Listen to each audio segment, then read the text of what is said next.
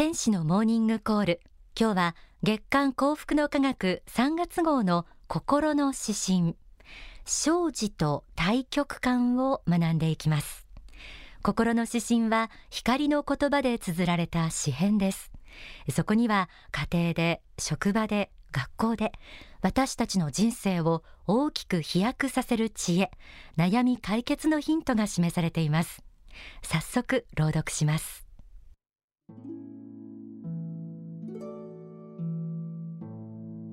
生じと対極感人は明白な外敵に対しては命がけで戦うものである。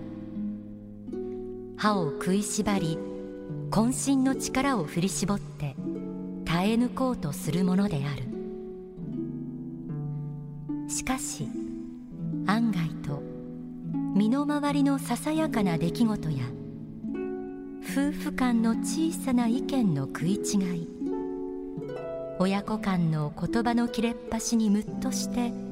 それが大喧嘩大騒動に発展する。不思議ではあるがこれも人生の真実の一面である。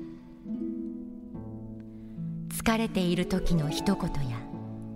愚痴や疑いの言葉で離婚になる夫婦も多い。あるテレビタレントに奥さんが熱中して「何々様」とか唱えるので離婚になったケースもあるという。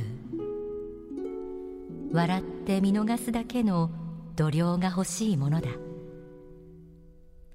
象は虎には負けないがネズミやアリの大群には弱いらしい。生じを生じであると割り切り常に対極を考える人間でありたいものだ。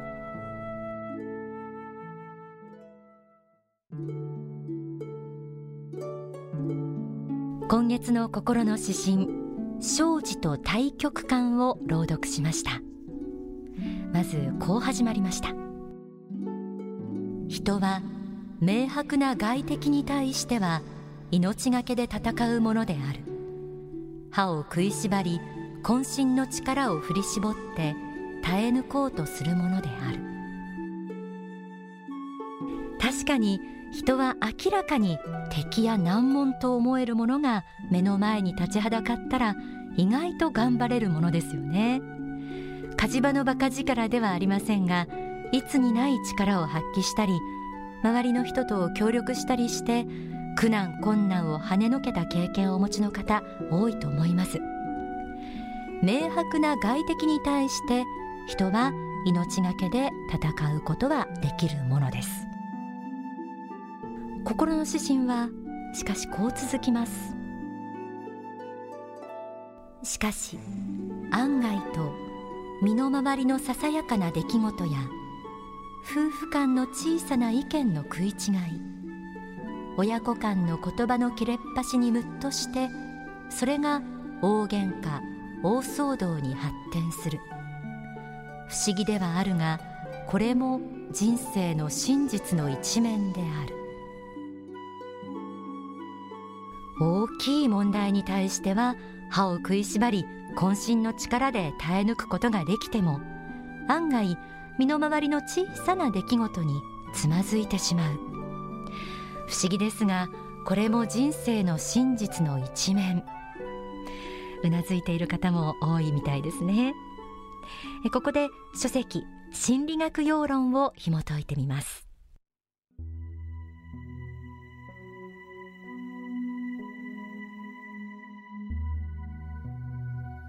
私たちは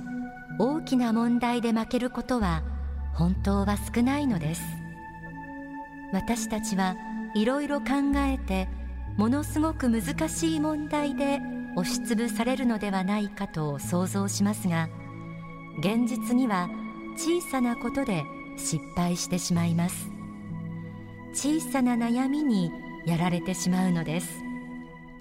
奥さんが腹を立てたなどというそうした悩みが生きるか死ぬかの大きな問題になるのです。私たちを押しつぶすのは大きな問題ではなくて現実には夫婦喧嘩など些細なことに足をすくわれてしまうものです。心の指針にも具体例が続けられています。疲れている時の一言や愚痴や疑いの言葉で離婚になる夫婦も多い。あるテレビタレントに奥さんが熱中して何々様とか唱えるので離婚になったケースもあるという。笑って見逃すだけの度量が欲しいものだ。夫婦は一番身近な存在であるだけについ遠慮がなくなって売り言葉に買い言葉。些細な行き違いが大喧嘩や離婚に発展することがあります。そのダメージは思いのほか大きく会社での仕事などビジネスシーンにも影響を及ぼすこともありえます。つまり家庭の中の日常での心の揺れについては当然苦難困難という大げさなものではないのでついつい家族ということで甘えているうちに気づいたら大きな問題に発展していたということにもなるんですよね。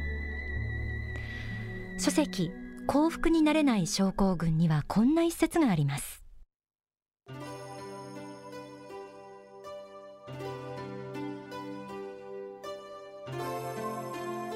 例えば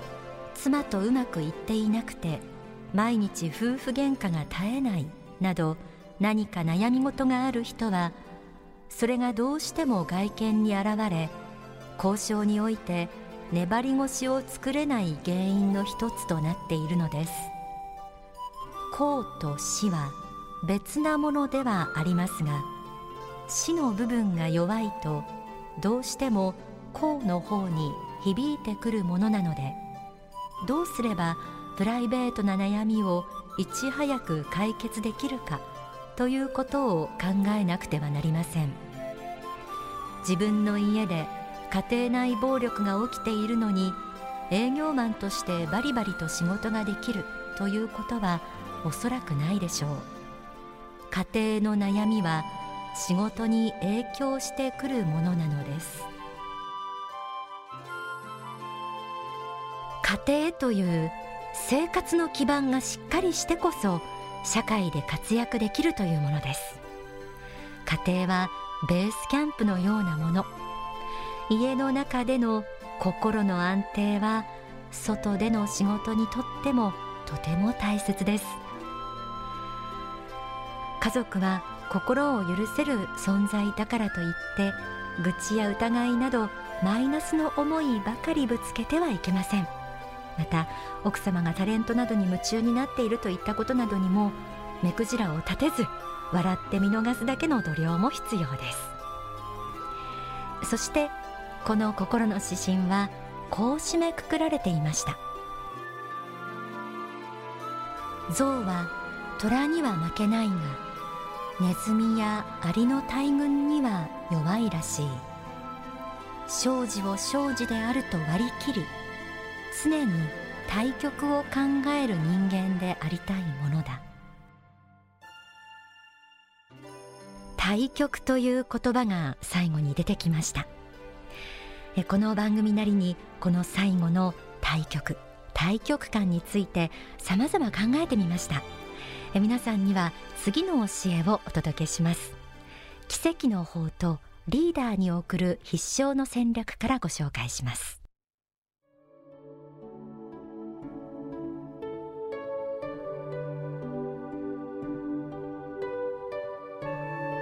戦略的なものの考え方は日々の生き方にも関係します。戦略的に生きているとつまらない悩み事で足をすくわれることがなくなるのです。小さな問題に負けてしまっては当然いけないわけです。それを自分の全人生と比較するような大きな問題と思ってはいけません。戦略的に生きなければならないのです。結局人生の問題の大部分はどちらへ転んでも大差がないようなものでありそうした問題に対しては常識的に考えるというのも一つの方法なのです。どちらでも良い問題については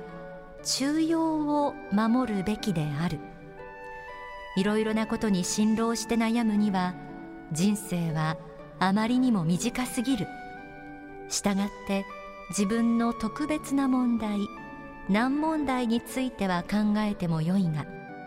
世間的なことこの世的属性的な問題に関しては中庸を守り常識ある人の考え方に合わせるのが良い。この世的なことに関してあまり辛労するのは時間の無駄である。こうした考え方もあるわけです。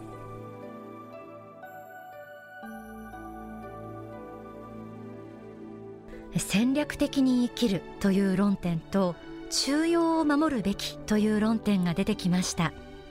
戦略的という言葉は少し大げさに聞こえるかもしれませんね。言い換えればきちんとした目標や理想というものがあれば日々の生き方も丁寧になってきて些細なことでつまずかないということが言いたいわけです。人はそもそもなぜ生まれてきたかといえば魂を向上させるために生まれてきました。この魂は時に大きな試練によって鍛えられます。ですが人生は基本的には日常の連続です。この基本となる日常の中でも常に魂の向上という目的を忘れず心を高めることを心がけていることが大切だと思うんですよね。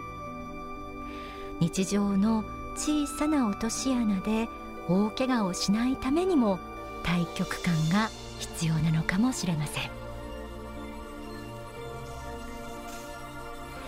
それではこの対極感について説かれた大川良法総裁の説法をお聞きください。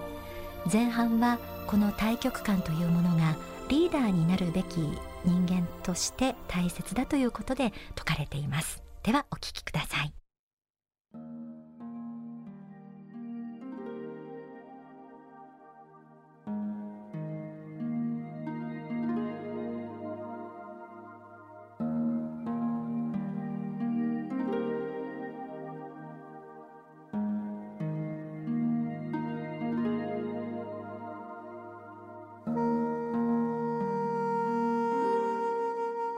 対極感を持つというのは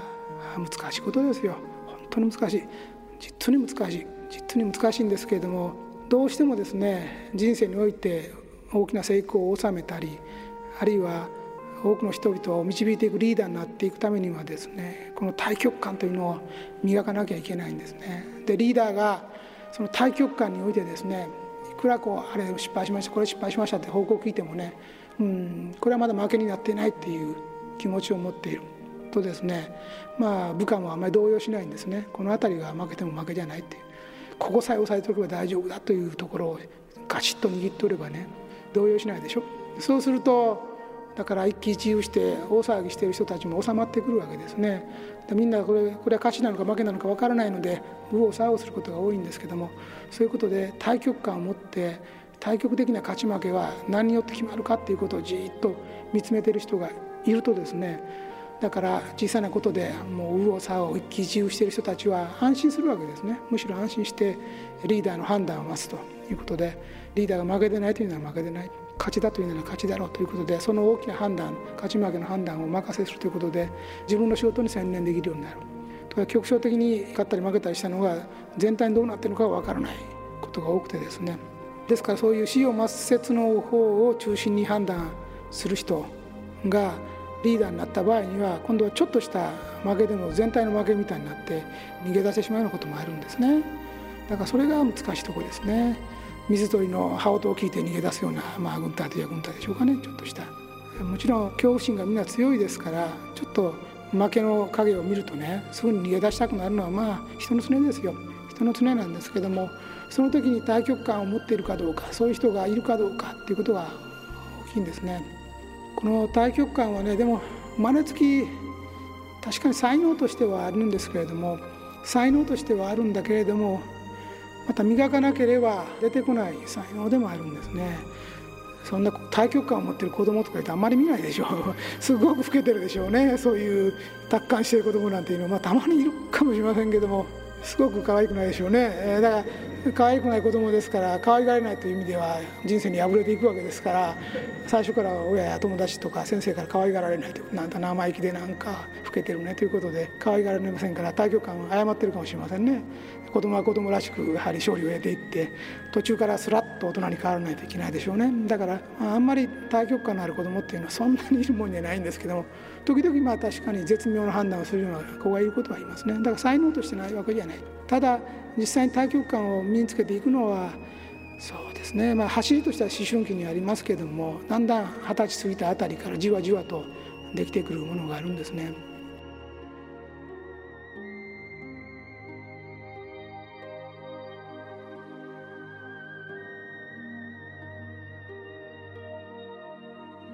お聞きいただいた説法は書籍希望の方に収められています今月の心の指針生児と対極感、えー、これを読んでいて魂の向上という大きな目的つまり対極観を常に持っていれば大きな問題が出てきた時にもえいやと頑張れるし日常の生活でも心がけができて家族との余計ないさかいで心を揺らすことも少なくなるのではないかと。私はこうしたことを教えていただいているかなと解釈しました。ですがですねやはりスタッフによっては解釈がたくさんこうありました。違った解釈をところどころでする人も出てきたりしたのは確かです。えー、たくさん説かれている仏法真理の中でやはりこうしたこうちょっと考えてみなさいっていうふうに詩編という形で表されているというのはそうしたことを深く考えるやはり機会も与えていただいているなと思いました。えぜひ庄司と対極感ちょっとこう一回朗読してみてそしてご自分の中でも考えてみたりしてみてください。